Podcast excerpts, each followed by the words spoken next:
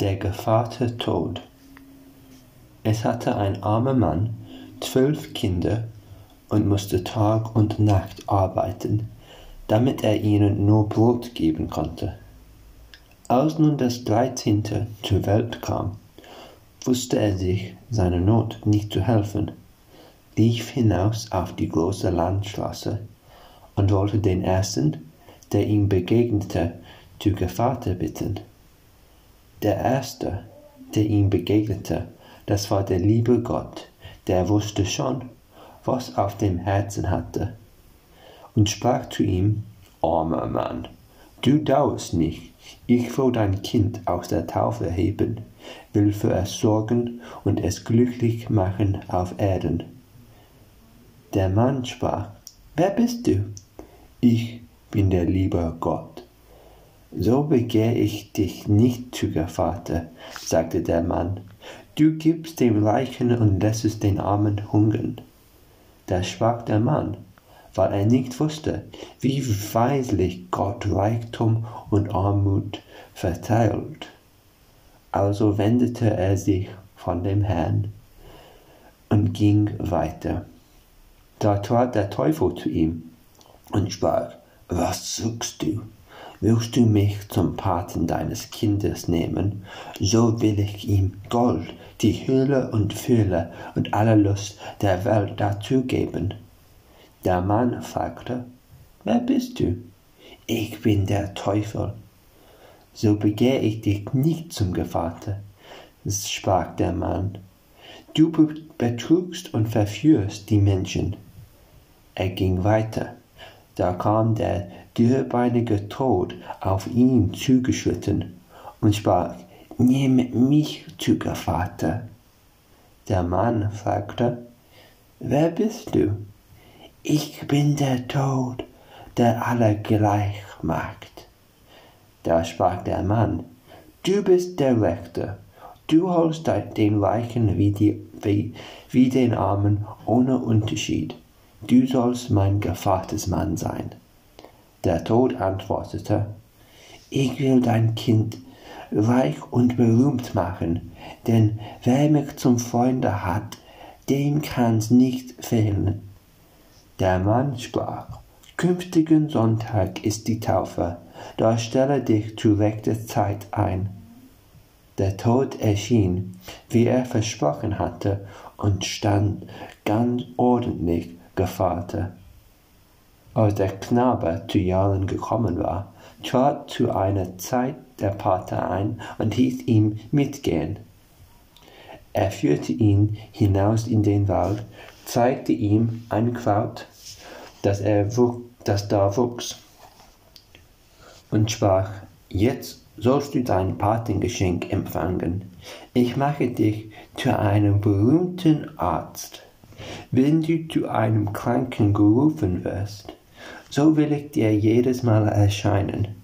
Stehe ich zu Häupten des Kranken, so kannst du keck sprechen, du wolltest ihn wieder gesund machen, und gibst du ihm dann von jedem Kraut ein, so wird er genesen.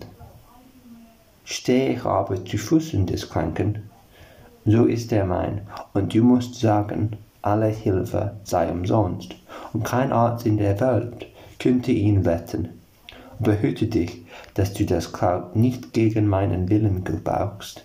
Es könnte dir schlimm ergehen.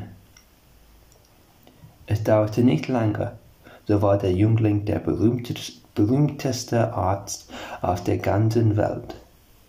Er braucht nur den Kranken anzusehen, so weiß er schon, wie es steht, ob er wieder gesund wird oder ob er sterben muss. So hieß es von ihm und weit und breit kamen die Leute herbei, holten ihn zu den Kranken und gaben ihm so viel Geld, dass er bald ein reicher Mann war. Nun trug es sich zu, dass der König erkrankte. Der Arzt ward berufen und sollte sagen, ob Genesung möglich wäre. Wie er aber zu dem Bette trat, so stand der Tod zu den Füßen des Kranken, und da war für ihn kein Kraut mehr gewachsen. Wenn ich doch einmal den Tod überlisten könnte, dachte der Arzt, er wird freilich übel nehmen, aber da ich sein Pate bin, so drückt er wohl ein Auge zu. Ich will's wagen. Er fasste also den Kranken und legte ihn verkehrt, so dass der Tod zu Häupten desselben zu sehen kam. Dann gab er ihm von dem Kraute ein, und der König erholte sich und ward wieder gesund. Der Tod aber kam zu dem Arzte, machte ein böses und finsteres Gesicht, drohte mit dem Finger und sagte, Du hast mich hinter das Licht geführt. Diesmal will ich dir's nachsehen, wo du mein Pate bist, aber wagst du das noch einmal, so geht dir's an den Kragen, und ich nehme dich selbst mit fort. Bald hernach verfiel die Tochter des Königs in eine schwere Krankheit. Sie war sein einziges Kind. Er weinte Tag und Nacht, dass ihm die Augen erblindeten, und ließ bekannt machen, wer sie vom Tode errettete, der sollte ihr Gemahl werden und die Krone erben. Der Arzt, als er zu dem Bette des Kranken kam, erblickte den Tod zu ihren Füßen.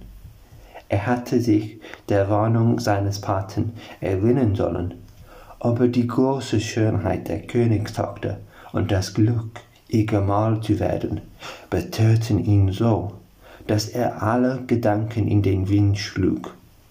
Er sah nicht, dass der Tod ihm zornige Blicke zuwarf, die Hand in die Höhe hob und mit der dürren Faust drohte.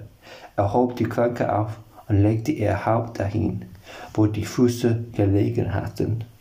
Dann gab er, gab er ihr das Kraut ein, und alsbald rösteten sich ihre Wangen, Wangen, und das Leben regte sich von neuem.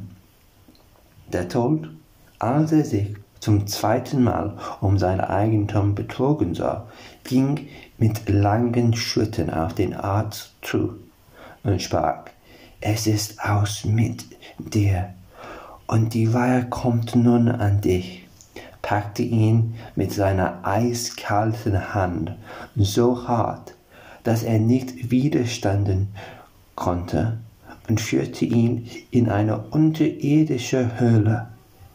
Da sah er, wie tausend und tausend Lichter in unübersehbaren Reihen brannten, einige groß, andere halbgroß, andere klein. Jeden Augenblick verloschen einige und andere brannten wieder auf, also dass die Flämmchen in beständigem Wechsel hin und her zu, zu hüpfen schienen. Siehst du, sprach der Tod, das sind die Lebenslichter der Menschen. Die Großen gehören Kindern, die halbgroßen Eheleuten in ihren besten Jahren, die Kleinen gehören Greisen. Doch auch Kinder und junge Leute haben oft nur ein kleines Lichtchen. Zeige mir mein Lebenslicht, sagte der Arzt und meinte, es wäre noch recht groß. Der Tod deutete auf ein kleines Entchen, das eben auszugehen drohte, und sagte, Siehst du, da ist es. Ach, lieber Pater, sagte der erschrockene Arzt, zündet mir ein neues an, tut mir's lieber, damit ich mein, meines Lebens genießen kann, König werde und Gemahl der schönen Königstochter. Ich kann nicht, antwortete der Tod. Erst muss eins verlöschen, ehe ein neues anbrennt. So setzt das Alte auf, ein neues, das gleich fortrennt, wenn jenes zu Ende ist, bat der Arzt.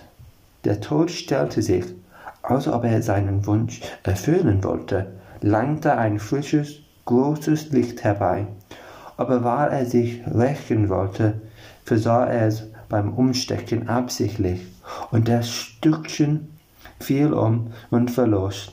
Alsbald sank der Arzt zu Boden und war nun selbst in die Hand des Todes geraten. Das Ende.